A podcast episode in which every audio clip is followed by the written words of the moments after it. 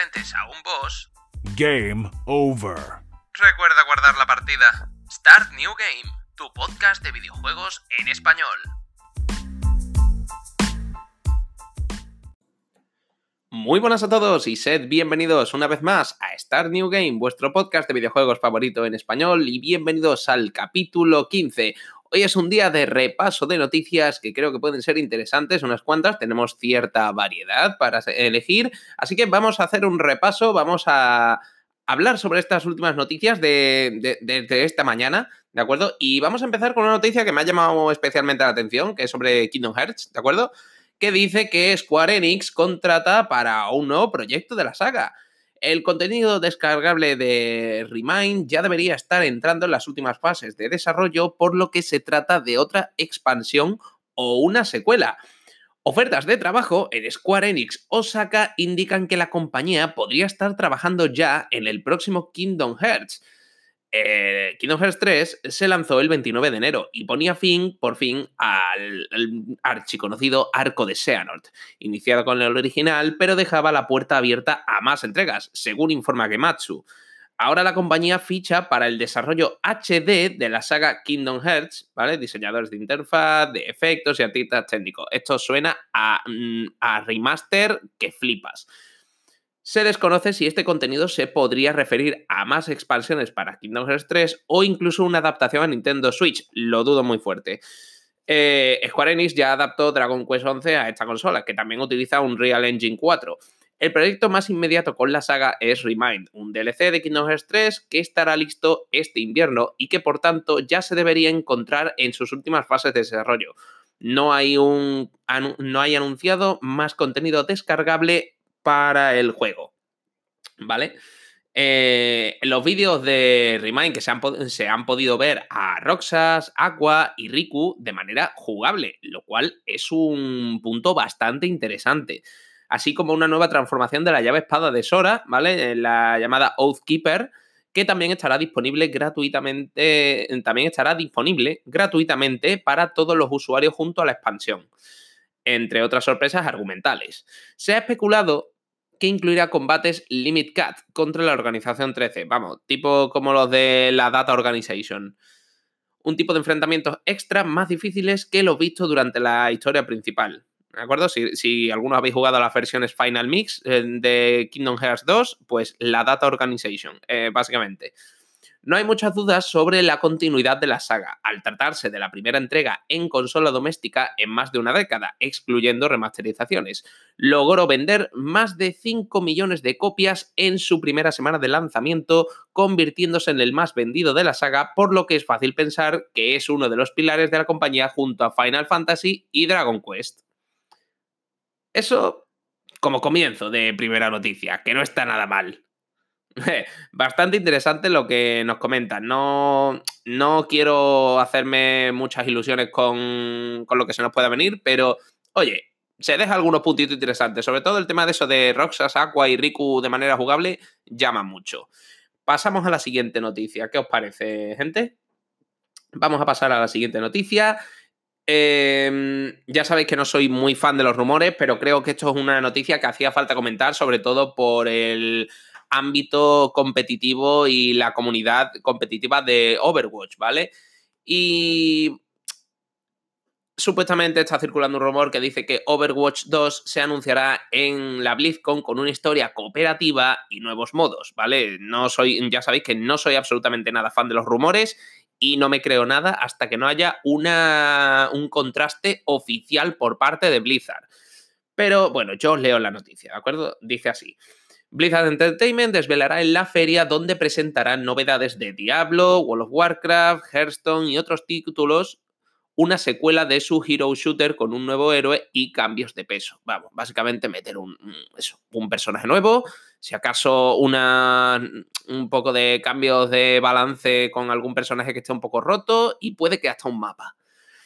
Blizzard Entertainment anunciará Overwatch 2, recordemos, rumor, una secuela con una historia narrativa cooperativa en la BlizzCon 2019, asegura el medio norteamericano SPN, quienes han podido acceder a un documento oficial y a una fuente organizadora del evento que confirma la, información. Repito, no os creáis nada hasta que no haya un comunicado oficial de Blizzard. Habrá que esperar a la BlizzCon.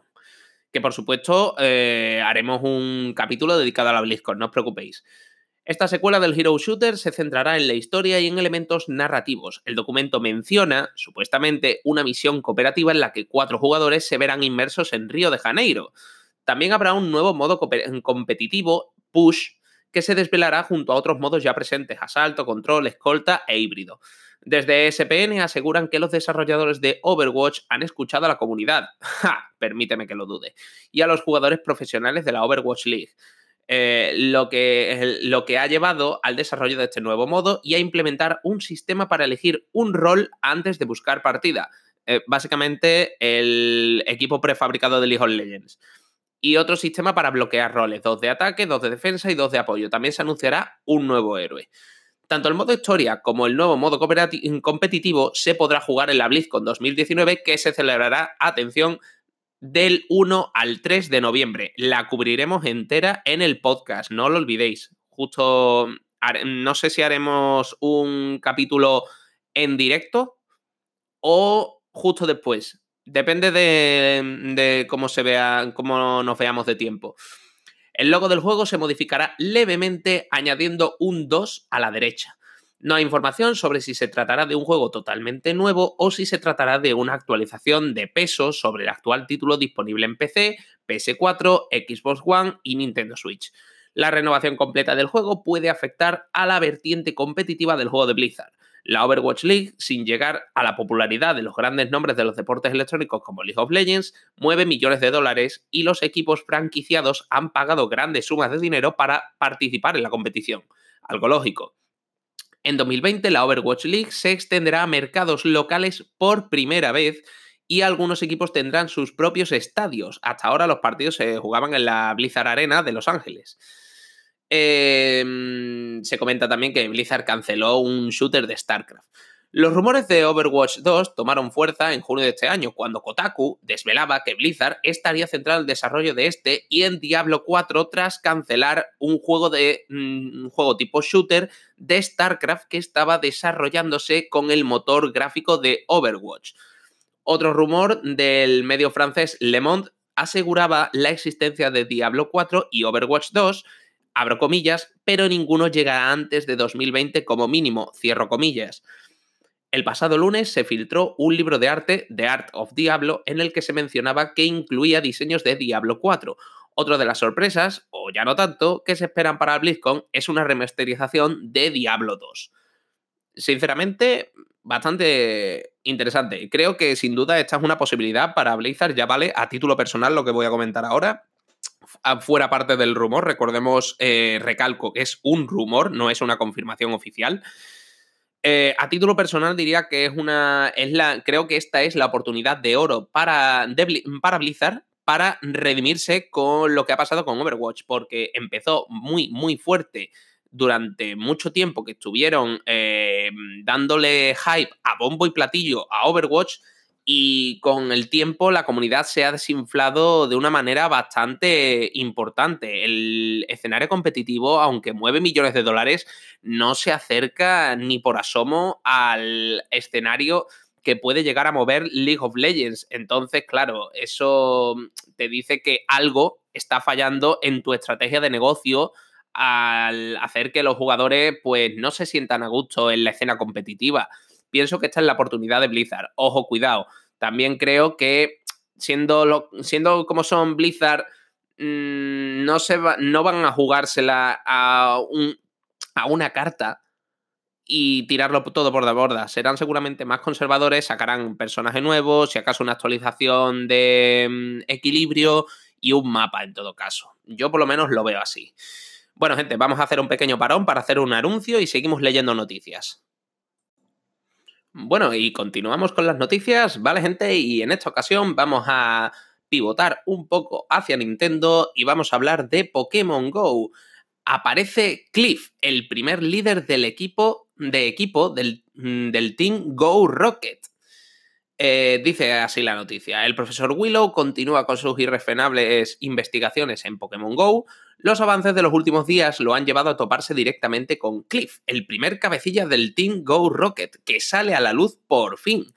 Ha sido un encuentro tenso y que pronostica problemas cercanos. Parece que las novedades no se terminarán aquí para el famoso título de Android e iOS, ¿de acuerdo?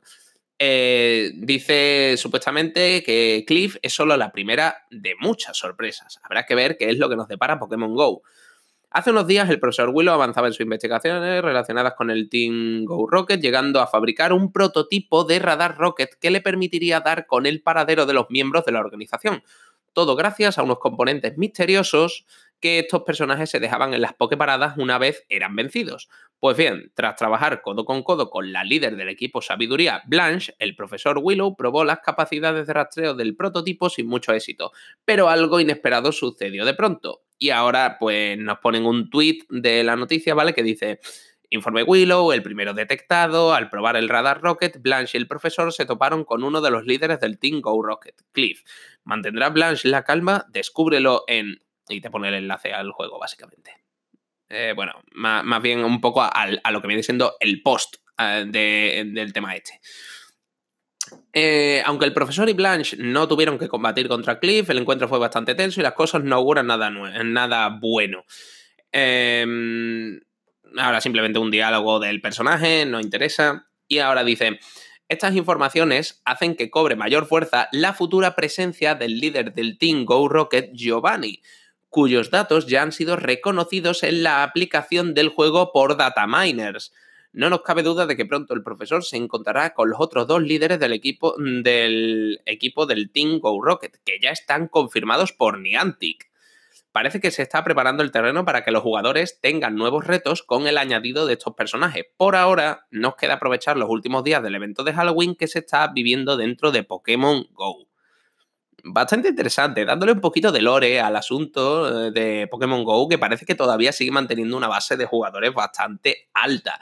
Me mola, me mola mucho que hagan esto porque demuestra a Niantic así que quiere, intenta traer siempre fórmulas nuevas, ¿no? Para que la gente se siga sintiendo cómoda a la hora de jugar.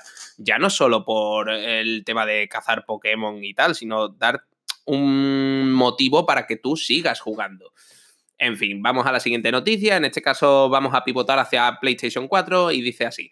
Final Fantasy VII Remake, Square Enix comenta la inclusión del minijuego de las sentadillas. El equipo ha prestado atención a las secuencias y elementos importantes, pero saben que los fans recuerdan cada minijuego del original y no los quieren perder. Square Enix ha asistido a Thailand Game Show 2019 con una pequeña presentación del Final Fantasy VII Remake, en ella, el productor Yoshinori Kitase ha hablado del esperado remake y aunque no se ha mostrado material nuevo, que se puede ver en el evento en el vídeo de la noticia, sí se ha comentado la razón de incluir el minijuego de las sentadillas, una curiosa prueba en la que Cloud desafía a un personaje que se encuentra en un gimnasio, ¿vale? Un paso necesario para conseguir un objeto que completa un disfraz. Los que hayáis jugado Final Fantasy VII sabéis de lo que estoy hablando. Kitase explica que desde el anuncio del remake muchos fans han especulado cómo recrearían los elementos que hicieron grande al original, con un mayor realismo. Em, eh, abro comillas, hemos puesto mucho, mucha atención y cuidado en las secuencias, pero los fans también tienen muchos recuerdos de cosas como las sentadillas, así que incluso si son pequeños minijuegos, el equipo tenía una gran motivación para hacerlo bien y en un estilo moderno. Cierro comillas. Final Fantasy VII Remake a la venta el 3 de marzo en PlayStation 4. Obviamente, de 3 mm, de marzo de 2020, pues nos llega esto, que todavía habrá que ver cómo lo van a hacer. El tema de si va a ser en varios, en varios discos o en uno solo, digital o cómo, cómo demonios va a ser. Final Fantasy VII Remake estará disponible en, PS4 el próximo 3 de marzo y cubrirá la primera parte del original, ¿vale? Esto ya lo sabíamos porque salió la información oficial, es decir, la historia que transcurre hasta la huida de Midgar. Conoceremos a gran parte de los personajes principales como Tifa, Barret o Aeris, se darán los primeros detalles de Sephiroth y lucharemos contra la megacorporación Shinra. Además de toda la renovación gráfica y ampliación de contenido, se ha rehecho el sistema de combate por uno más dinámico que permite el movimiento. Quienes prefieran la estrategia más pausada también podrán disfrutar de un modo por turnos donde la barra de ATB se rellena automáticamente, no es necesario pulsar ataque, pudiendo centrar la atención en el uso de magias, invocaciones y objetos. No hay fecha aproximada para el resto de los capítulos, pero Square Enix cree que no tardarán tanto tiempo como el primero. Y aquí finaliza la noticia. No está mal, no está mal. Ya sabíamos un poquito este tema de que van a partirlo. Eh, seguramente harán algo muy parecido a como hicieron en el, en el, original, que si la memoria no me falla, ya hace muchos años que lo jugué, pero si la memoria no me falla, en el original también el primer disco del Final 7 cubría hasta que salías de Midgar. O sea que puede que sigan más o menos esa línea. Ahora hablamos de una noticia un poquito más interesante me ha sorprendido para, no sé si para bien, a ver, me resulta un poco irrelevante ya que no soy fan de los shooters, ¿no? Pero creo que es interesante para los que seáis fans de videojuegos como Call of Duty, Fortnite, etc. Dice, COD Mobile supera Fortnite, Minecraft y PUBG como el juego de móvil más popular. Según los datos presentados en la web ranker.com, Call of Duty Mobile ya ha superado los títulos como PUBG, Minecraft o Fortnite y se ha convertido en el juego más popular en dispositivos móviles. Em, a principios de este mes de octubre salían dispositivos Android y iOS Call of Duty Mobile, una nueva entrega de la famosa saga shooter a la que no les ha hecho falta más de cuatro, mm, cuatro semanas perdón, para convertirse en el videojuego para dispositivos móviles más popular del mundo. Al menos así lo confirman los datos que nos llegan desde la compañía de medios digitales Ranker.com con sede en Estados Unidos. El número uno, un éxito fulminante. Activision y Tencent se asociaron hace un tiempo para traernos una versión móvil de Call of Duty, uno de los shooters más exitosos de la historia, como bien sabéis. Desarrollado por Tiny Studios, todo parecía vaticinar un nuevo triunfo para la compañía estadounidense. Aunque la competencia era dura, dado que juegos como Fortnite Mobile o PUBG también dominaban últimamente el terreno. Tal vez pocos imaginaban que esta versión de COD pudiese alcanzar un éxito arrollador, pero así ha sido. Ahora hablamos de datos. Recordamos que el título arrancó con una primera semana increíble en cantidad de descargas, nada más y nada menos que la friolera, perdón, ya no sé ni hablar, de más de 100 millones de descargas, lo que lo convirtió enseguida en el estreno móvil más destacado de la historia e hizo entonces 18 millones de dólares en beneficios. Pero ahora, además, se sabe que el juego ha superado en términos de popularidad al líder actual, el PUBG.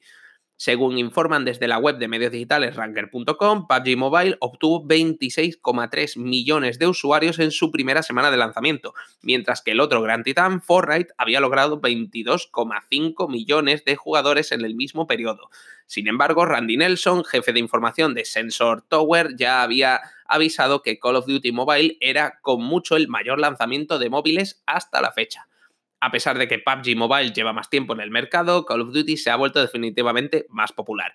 En la propia Play Store de Android es el número uno desde hace varias semanas y desde el ranking de popularidad de Ranker.com podemos observar que COD lidera la clasificación. Le siguen en segundo y tercer puesto, tercer puesto PUBG y Minecraft respectivamente. Encontramos en cuarto lugar a Clash of Clans, me sorprende bastante, es de decir que todavía se mantenga tan alto en el ranking, y en quinto a Clash Royale, los éxitos de Supercell. Fortnite, si, tienes, si tenéis curiosidad, se contenta con un nada desdeñable sexto puesto. Esto me sorprende bastante, el hecho de que Clash of Clans eh, sea actualmente más popular que Fortnite Mobile. Me sorprende mucho. No sé si para bien o para mal. Actualmente la saga de Call of Duty vive un gran momento con la reciente salida de Modern Warfare, Modern Warfare para PC y consolas. Mientras tanto, COD Mobile parece que seguirá manteniéndose fresco y vibrante, ofreciendo actualizaciones para sus jugadores como la última recibida por Halloween. Además, el título también ofrece su propia variante del modo Battle Royale y los jugadores más clásicos también pueden experimentarlo si quieren en ordenadores gracias a un emulador. Hasta ahí llega la noticia. No está mal. Eh, me sorprende, me sorprende bastante esta, este boom de Call of Duty en móvil. Me sorprende bastante. No soy para nada fan de los shooters, eh, lo he comentado muchísimo en mi canal de Twitch. Eh, no me gustan, no me gustan. Soy muy malo y no me gustan, simplemente. Eh, Call of Duty Modern Warfare lidera las ventas. Em, simplemente esta noticia podemos saltárnosla porque simplemente un poco hablando de las ventas, que está liderándolas en Reino Unido. Eh, Otra noticia de Pokémon, hablando un poco de que Game Freak no se arrepiente de eliminar la Pokédex nacional. Vamos a leerla. Esta, pues, mira, se me interesa porque la verdad, esta nueva entrega tiene una pinta bastante interesante y curiosa. Dice, el productor, el productor de los nuevos juegos de Pokémon para Nintendo Switch asegura en una entrevista que no están arrepentidos de la decisión de no tener todos los Pokémon a pesar de la respuesta de los fans. Recordemos que los fans eh, eran totalmente reacios a, perder la Pokédex nacional, porque son muchos años reuniendo Pokémon y la verdad, con esta nueva entrega tú quieres tener la lista completa. Entonces, el hecho de que te quiten la Pokédex nacional eh, le pica a más de uno. Pokémon Espada y Escudo no tendrá Pokédex nacional, es decir, en el juego solo aparecerán las criaturas de la región de Galar, tanto las pertenecientes a la octava generación como las que ya se incluyan de generaciones anteriores. Pero no habrá un modo de enviar a los juegos de Nintendo Switch los Pokémon de otras ediciones, ni tampoco se sabe cuántos Pokémon habrá. La noticia, desvelada en junio de este año, llevó a algunos aficionados de la saga a pedir el despido de Junichi Masuda, productor del juego en Game Freak, quien asegura en una entrevista a VG247 que no se arrepiente de la decisión. Abro comillas. No nos, ha hecho no nos ha hecho repensar las cosas necesariamente. Cierro comillas.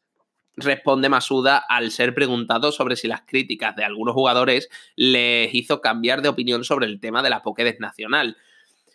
Pero siempre estamos mirando al futuro y a, qué, podemos hacer para hacer juegos más interesantes y una experiencia más agradable y rica para los aficionados. Hombre, habéis tardado bastante, siendo sincero, vale, esto es un comentario ya mío, habéis tardado bastante en hacer un Pokémon eh, con un mundo que podamos decir inmersivo en 3D, que tengas libertad para moverte en todas direcciones, no solo arriba, abajo, izquierda y derecha, sino que puedas tener una profundidad.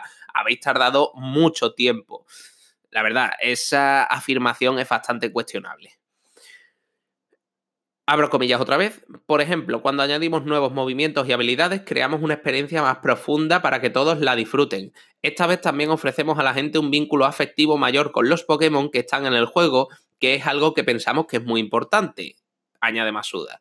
Así que definitivamente no nos arrepentimos sobre lo que hemos hecho. Cierro comillas. Eh, dice, podremos jugar con todos los Pokémon en Pokémon Home.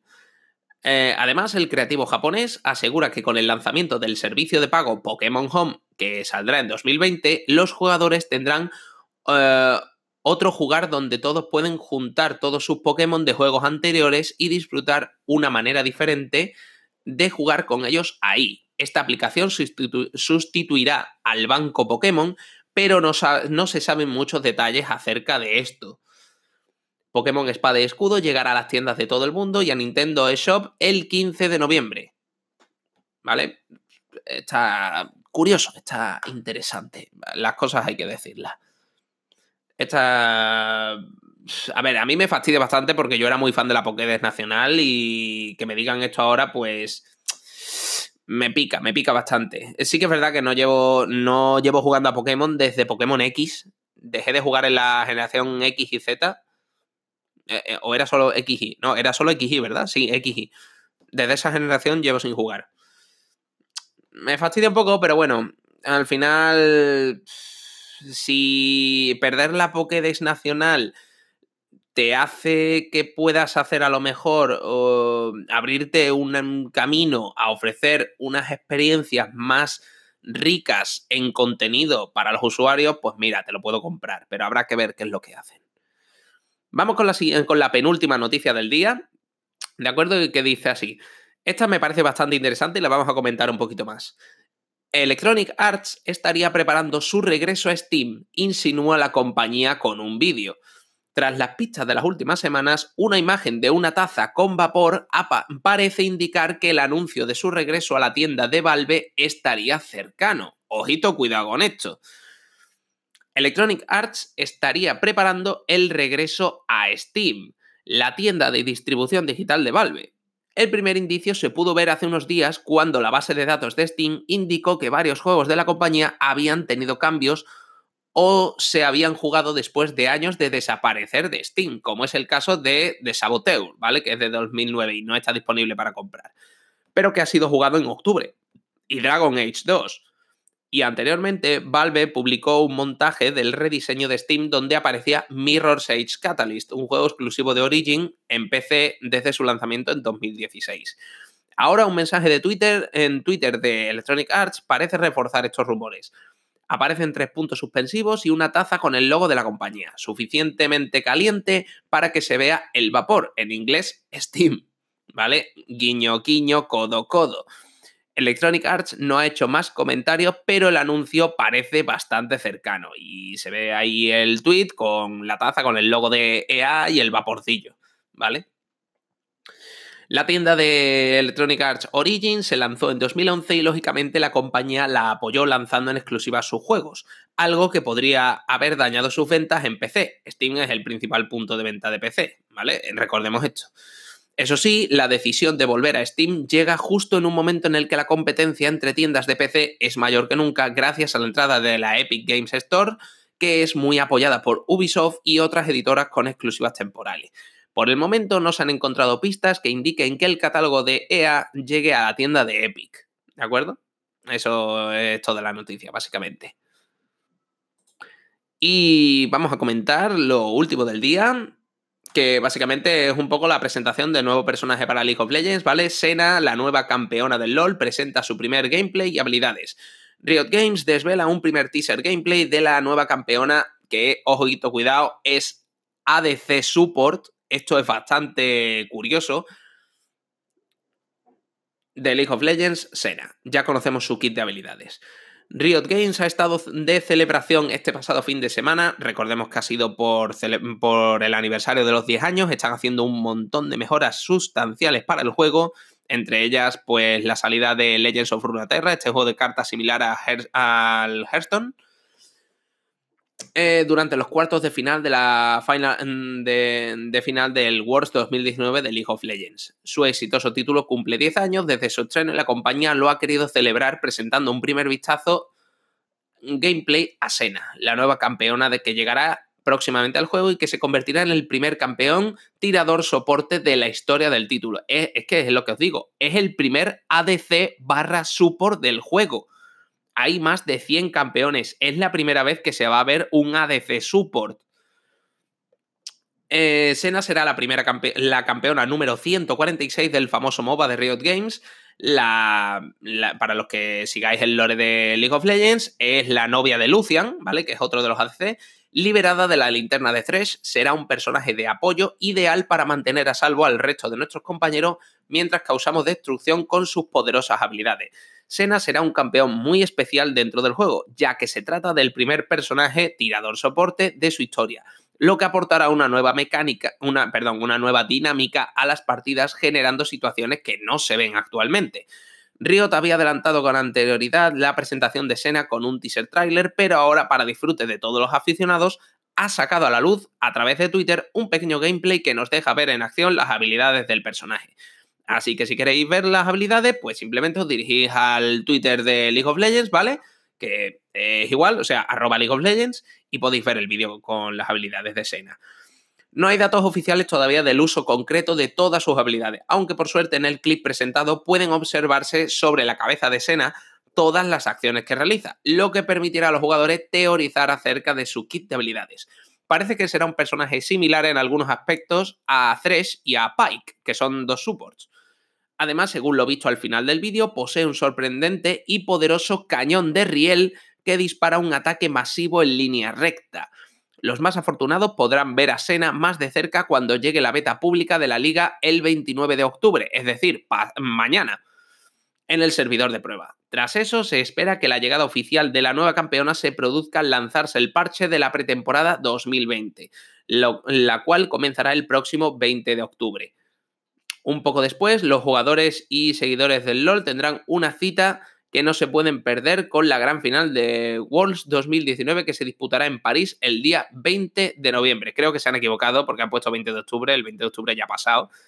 Creo que han querido poner el o no se puede estar refiriendo al 20 de octubre de, de 2020. Me parece. Me, parecería una salvajada. Tiene que referirse al 20 de noviembre. Es lo lógico. Habrá sido un fallo. En fin. Eso es el final de la noticia. Creo que ha sido un recopilatorio bastante interesante de las noticias de, del día de hoy, más, a mi, a mi modo de ver, más interesantes, que pueden resultar más atractivas para el público general. Y poco más, porque ya lo demás son noticias que ya estamos un poco más al tanto, temas del Luigi's Mansion, ¿vale? Y que la verdad también es un título al que le tengo muchas ganas. Pero eso son más o menos las noticias más relevantes del día de hoy. Creo que ha sido bastante interesante, un pequeño recopilatorio un poco más ligero de lo que solemos hacer habitualmente en este podcast. Y eso es todo lo que tenemos para ofreceros hoy. Espero que lo hayáis disfrutado muchísimo, como siempre. Eh, recordad que podéis dejar vuestros mensajes de audio si os metéis en, directamente en la página web del podcast, ¿vale? Eh, anchor.fm barra Game. Podéis dejar vuestros mensajes y los escucharemos en el siguiente capítulo del podcast. Entonces, eso creo que es todo. Así que muchas gracias a todos los que habéis estado escuchando y nos vemos en el próximo capítulo, gente. Chao, chao.